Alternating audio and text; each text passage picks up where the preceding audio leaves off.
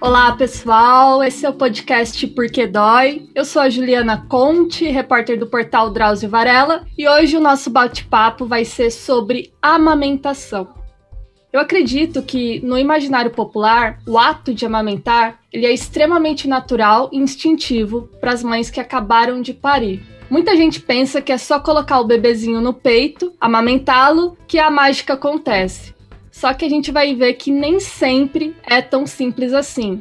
Né? Muitas mães elas acabam sentindo muito desconforto até conseguirem encontrar uma posição aí mais adequada para amamentar o bebê.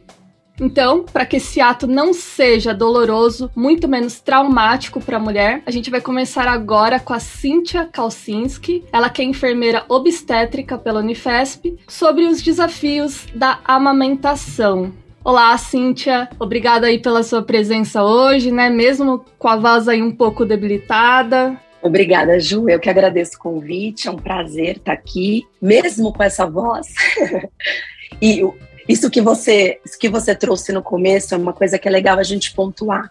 Talvez a amamentação já tenha sido instintiva, quando a gente tinha conexão com o bebê e vivia num mundo diferente do mundo que a gente vive hoje. Hoje os nossos partos são muito instrumentalizados. A gente sai muito do instintivo em relação à maternidade e a amamentação acompanha.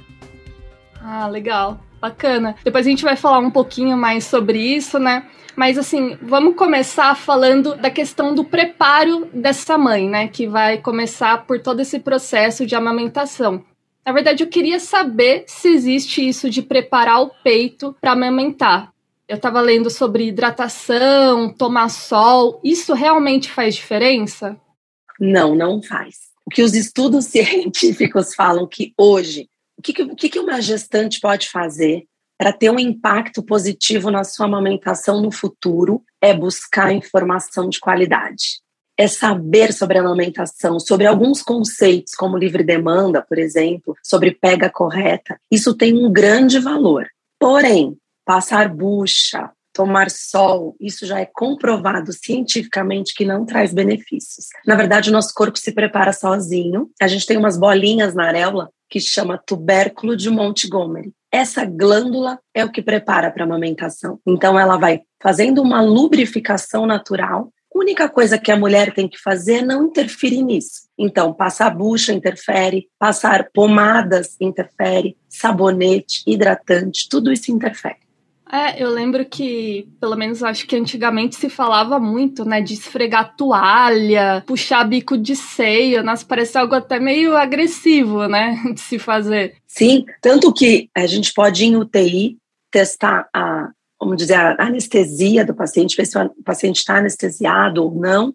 Antigamente a gente usava pegar uma mira e dar uma torcidinha. Então você imagina você falar para uma grávida preparar o mamilo desse jeito.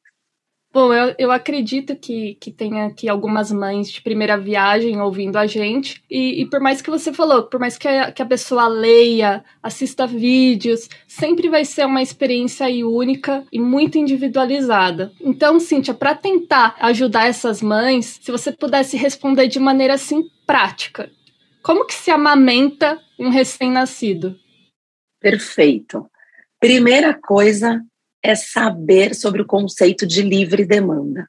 O recém-nascido e o bebê, durante aí algum tempo, pelo menos até os seis meses, o estômago dele vai modificando, ele nasce com um estômago muito pequenininho e o leite ele vai se adequando às necessidades do bebê. Então começa com colostro, que é pouco, vai vindo para o leite e vai aumentando a produção de leite conforme a demanda do bebê. Então, fatos importantíssimos, né? conceitos importantíssimos que a mulher tem que, tem que saber. Livre demanda, a gente amamenta quando o bebê solicita. O bebê não tem relógio, bebê não fica mal acostumado e bebês não mamam de três em três horas.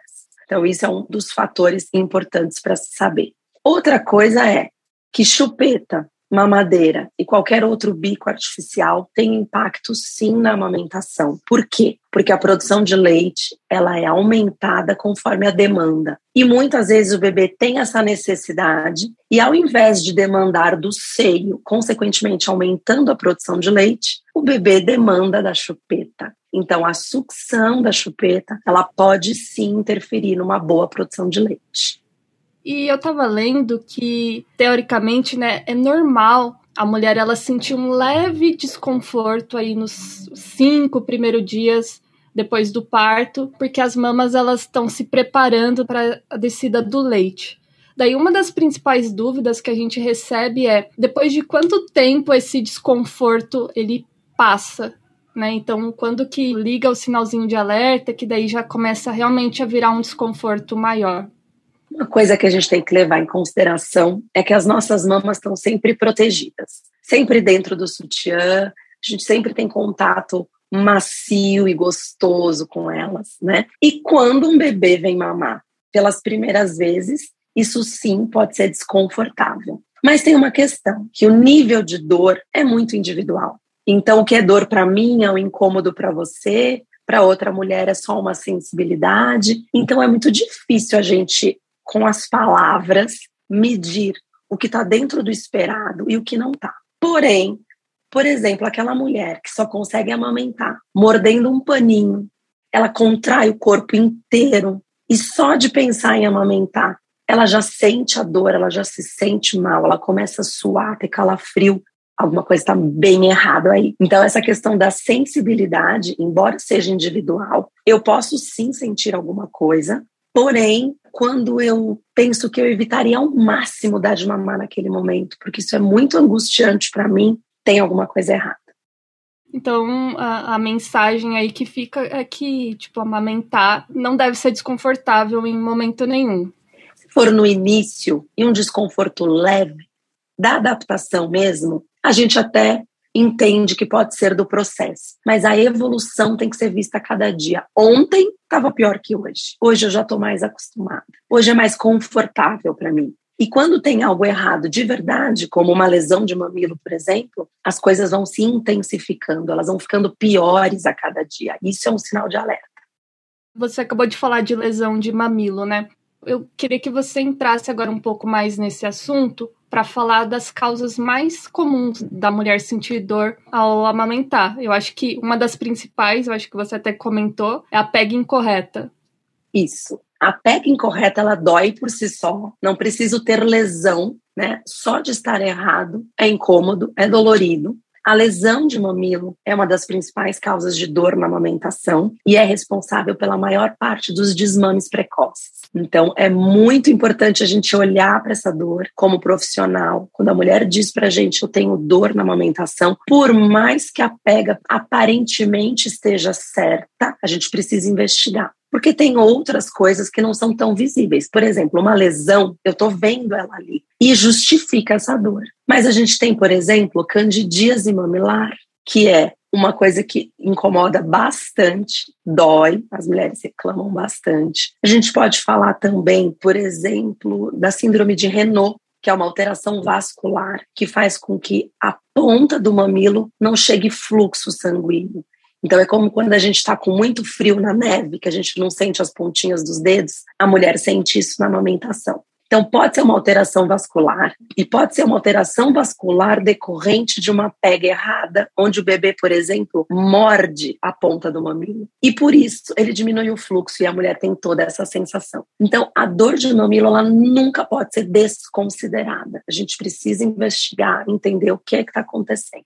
Hoje a gente fala muito numa dor de mamilo decorrente de mulheres que sofreram cirurgias de mama, tanto prótese de silicone quanto redução de mama. E é mais comum em mulheres que fizeram o recorte da areola, onde a incisão, né, os pontos foram feitos ao redor da areola. Por quê? Na recuperação desses pontos, o corpo pode responder com uma hipossensibilidade, então uma diminuição da sensibilidade no local, mas também pode responder com uma hiper, então, em algumas situações, a gente vê que a PEG está correta, não tem nenhum diagnóstico associado, apenas o fato dessa mulher ter tido uma cirurgia de mama onde se recortou a areola. E aí, nessas reconexões, essa hiperestesia pode acontecer. Certo. E, então, se pudesse colocar aqui, a mãe aprender, né, tipo, a, a ter essa pega correta, acho que evitaria grande parte do, dos, desses problemas de dor, etc, né? Sim, e tem uma coisa que eu ainda não citei. Nem sempre a pega incorreta vem apenas de pega, porque a pega é a boca no seio, e o posicionamento entre mãe e bebê. Por exemplo, um bebê com uma língua presa, ele pode dificultar a pega correta que a gente chama de anquiloglossia. E também um bebê que tem retrognatia. O que, que é isso? Ele tem o queixinho mais para trás em relação à testa, o ângulo dele do queixo é mais para trás. Isso também dificulta a pega correta. Quando a gente fala pega correta, a gente fala que o bebê encosta o queixo na mama, o nariz fica livre, ele abocanha a maior parte da areola. Então, para alguns bebês com língua presa e o queixinho mais para trás, isso pode ser dificultado. Então, dicas, vamos pensar agora nas mães, né? Como é que eu sei que o meu bebê está com a pega correta? Não é apenas olhar para os lábios do bebê e ver que os lábios estão virados para fora, como lábios de peixinho. Isso é muito comum. As pessoas falam muito sobre o famoso lábio de peixinho, a boca de peixinho. Tem coisas que vão além. Então, o posicionamento da mulher é importante. O posicionamento do bebê em relação ao seio é muito importante. O que eu vejo muito nas consultorias é o mamilo centralizado e o bebê tá com a boca anterior ao mamilo ou posterior. Eu brinco que é um conceito de chave e fechadura. Não adianta você colocar a chave fora do miolinho, não vai funcionar. A boca do bebê e o mamilo da mãe eles têm que se encaixar, eles têm que se encontrar de frente, porque senão tem tração. Senão a mãe vai amamentar ali seus 15, 20 minutos ou mais, com esse mamilo sendo repuxado em algum sentido, para cima, para baixo, para um lado, para o outro. Essa tração pode trazer uma lesão e com certeza vai trazer um desconforto. Então, pensar na chave, na fechadura e fazer esse encaixe bem de frente é perfeito. A barriguinha do bebê fica encostada na barriga da mãe. Ou seja, quem olha a mãe amamentando vê as costas do bebê. Mais nada. Tenho que ver 100% das costas. O bebê não pode estar levemente inclinado, pelo menos no começo, para a gente garantir que está tudo certinho. Então, pega e posicionamento são muito importantes. A gente pode mudar de posição na mamada? Claro que pode. Mas essa não é uma dica que eu dou nos primeiros dias. O que, que eu acredito? Eu acho que a gente fica boa no que a gente treina, no que a gente faz várias vezes. Então, se uma posição está fluindo bem, eu não oriento a ficar testando novas posições. A não ser depois aí que se passou o seu período que você fala, não, agora estou amamentando plenamente, não sinto nada, tranquilo, o bebê pega sozinho. Sabe quando o time está ganhando? Tô craque. Exato. Aí vale a pena trocar de posição. Bacana. Cíntia, ano passado eu lembro da atriz Letícia Colim que ela postou nas redes sociais a foto dos seios dela rachados, né, por conta da amamentação. Essa questão de seio rachado, fissura, a pega incorreta também é a principal causa? Sim, com certeza é a principal causa. Por exemplo, a candidíase, ela acaba deixando a pele da areola e do mamilo mais friável, mais fininha. E aí o risco de um rompimento é maior. Isso pode acontecer também. Existem alguns bebês que, ao se deparar com a chupeta uma, duas vezes, no outro dia a mãe relata uma fissura. Então, isso também pode causar uma fissura mamilar. Existem outras situações, até a bomba de extração de leite pode causar uma fissura mamilar. Então, ela não é de todo inócua, não. A gente precisa centralizar bem na areola, né? A, a, ordenha precisa ser confortável. Então, algumas questões a gente precisa avaliar aí. Mas, com toda certeza, a principal causa de fissura mamilar é a pega incorreta. E essas fissuras, né? Quando o peito tá com fissura, tá com essas rachaduras, a recomendação é a mulher deixar de amamentar por um tempo até sarar? Ou o que que faz nesses casos? Olha, Juliana, depende muito da mulher e da situação da fissura.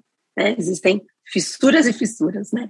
Fato é que muitas vezes, ao olhar para uma fissura e você, a gente supõe, né, fala, nossa, essa deve estar tá doendo muito, não sei se ela vai suportar colocar o bebê para mamar, mas a gente precisa corrigir a pega.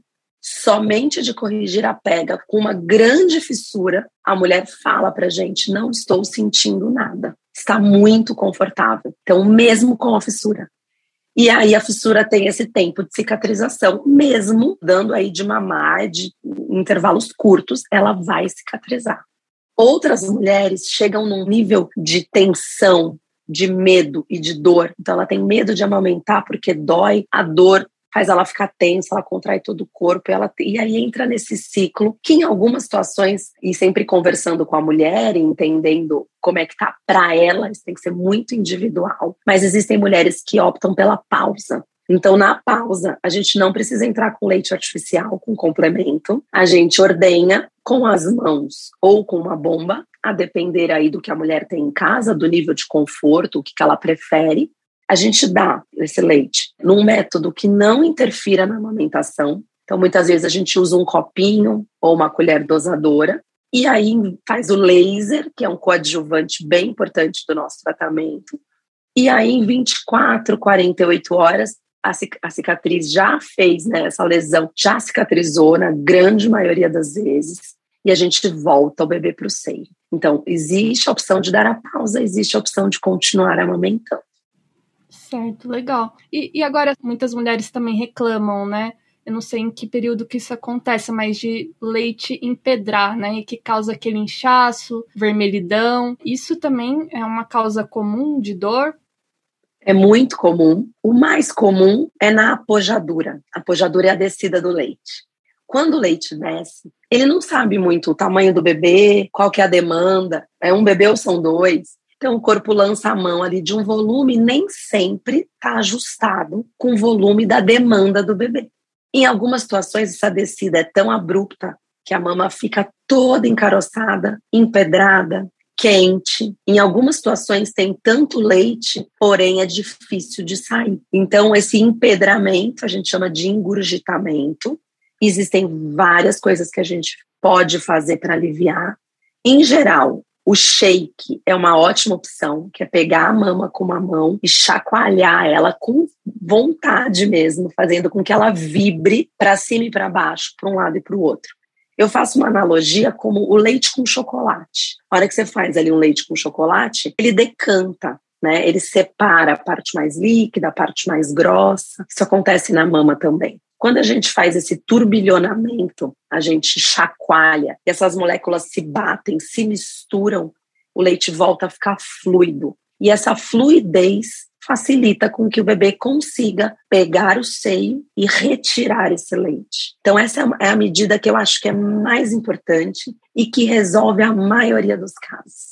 Então, nesse momento, é bem, não é uma coisa fácil, simples de fazer. É, nesse momento da apojadura, isso costuma ser bastante comum. É no início, né? Bem no início, assim. Terceiro ou quinto dia de pós-parto, exatamente. Mas também pode acontecer em outros momentos, que aí a gente já classifica como uma mastite, né, ou um engurgitamento patológico, que é um engurgitamento fora da descida do leite. E aí ele pode vir por não livre demanda, então uma mulher que faz intervalos rígidos e aí o bebê, esse leite não tem tanta vazão, ele acaba acumulando. Pode ser também por uso de bicos artificiais, então, por usar uma chupeta, por exemplo, o bebê acaba sugando. Imagina que eu tenho uma produção de leite ali meio estabilizada, eu introduzo a chupeta, vai sobrar leite no peito. Porque no momento que o bebê está relaxando com a chupeta, ele poderia estar tá me aliviando, retirando esse leite. Então, existem algumas situações em que eu diminuo a quantidade de leite que o bebê ordenha, e aí o corpo pode responder com esse empedramento.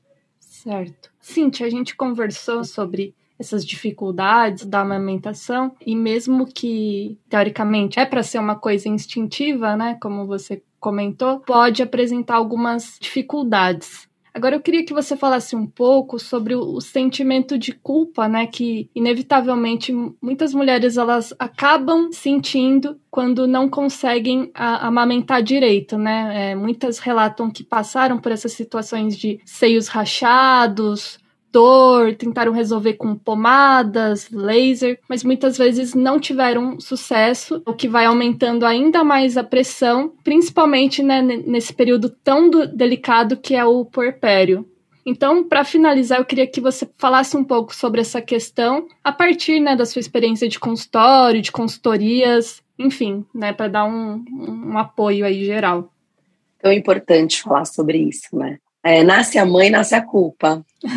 Verdade. Né? E tem uma questão importante que hoje a gente sabe o quanto o leite materno é inigualável. Né? A gente não consegue comparar com nada e nenhum outro leite é tão bom quanto o leite materno. E as mulheres sabem disso. Então eu entendo que hoje essa sensação de culpa ainda é mais intensificada. Uma coisa que acho toda mãe preza por dar o melhor para o seu filho, mas nem sempre a gente consegue. Uma coisa que eu falo muito nas consultorias é que às vezes o parto idealizado não deu certo, às vezes deu, em algumas situações, a amamentação era uma coisa muito almejada e a mulher não conseguiu, mas vem outras coisas, a gente nunca vai conseguir tudo na maternidade, né? O desenvolvimento da criança vem trazendo outros desafios para a gente. E assim, eu acho que a sensação que tem que ficar é que a mulher deu o seu melhor e por isso ela precisa de ajuda. Ela precisa de um profissional do lado que olhe para ela, né, que a ajude a identificar quais são as questões, quais são as questões mais importantes, o que, que a gente pode fazer naquele momento. Só de saber que existe a pausa, muitas mulheres não sabem que existe a pausa e ficam no 880, no radical. Ou eu amamento ou eu não amamento. E não é assim. Né? A gente sabe hoje que a amamentação mista tem os seus benefícios também. Então, não é porque, por qualquer razão que seja, eu precisei introduzir a fórmula, que eu estou fadada a ficar com essa fórmula até o final do sexto mês, que seria o exclusivo. A gente tem condição de reverter essa situação, voltando a mulher para o exclusivo. A gente tem a possibilidade de dar a pausa na amamentação, ordenhar esse leite, oferecer para o bebê, e a mulher continua no exclusivo. Muita gente nem sabe disso acha que é ou eu continuo aqui nesse ponto de sofrimento que não está me fazendo bem, nem a mim nem ao meu bebê, né, que está pesado demais, ou eu vou para mamadeira. E não é assim. A gente pode dar uma pausa para respirar, a gente pode se reorganizar, se reerguer, olhar de novo para a amamentação com outros olhos e ter sucesso de um jeito ou de outro. Em algumas situações não vai dar certo, não vai amamentar, mas de saber que tentou, né, que buscou ajuda, que deu o seu melhor e que aquilo foi, esse é o meu limite. Eu cheguei no meu limite e tá tudo bem também. É, não vai, ela não vai ser menos mãe por causa disso, né? De jeito nenhum, de jeito nenhum. Às vezes eu dou alguns exemplos como a mulher que teve o parto natural, que amamentou exclusivo, que continua amamentando e de repente não tem uma boa relação com a criança, não tem, vamos dizer, paciência, talvez, e que solta um grito ou outro. E quem aqui nunca soltou um grito com o filho? Faz parte, né? Muitas vezes é cansativo, muitas vezes é pesado, mas o que eu trago é que a gente nunca vai ter a perfeição em tudo. E tá tudo bem. Com filho, mesmo quando a gente erra, a gente erra tentando acertar. Ninguém acorda e fala assim: hoje eu vou acabar com a amamentação dessa criança. Quero fazer tudo dar errado. Hoje eu vou gritar com meu filho para trazer traumas psicológicos. Não é assim. A gente acorda tentando dar o melhor. E é isso, é isso que tem que ficar. Perfeito, Cíntia. Eu agradeço mais uma vez pela sua participação. Acho que foi muito bom, né, o nosso bate-papo. E eu espero que ajude aí muitas mães que estão ouvindo a gente e de repente passando, né, por esse processo. Eu que agradeço a oportunidade de estar aqui falando sobre um tema tão importante e que a gente sabe que ter apoio muda tudo. Então é importante as mulheres ouvirem isso e saberem que, caso seja necessário, elas a quem recorrer. Sim, e reforçando que não é normal, né? Sentir dor, não é para sentir dor, nem para ser um processo traumático. Pode ser desafiador, né? Mas como você falou, se tiver alguma dificuldade, procura ajuda, tem uma rede de apoio, né? Acho que é o mais importante. E para finalizar agora, eu gostaria de lembrar você que nos ouve que o Porquê Dói ele vai ao ar uma vez por mês, com episódios inéditos nas principais plataformas de podcasts. Se você tem alguma sugestão de tema, mande pra gente por meio das redes sociais ou do canal do YouTube do Drauzio Varela. Aproveite para comentar, dar sua opinião, porque faz toda a diferença pra gente, tá bom? E eu também te convido para conhecer e ouvir os outros podcasts da casa, como o Drauzio Cast, o Outras Histórias e o Saúde Sem Tabu. Um forte abraço e até a próxima!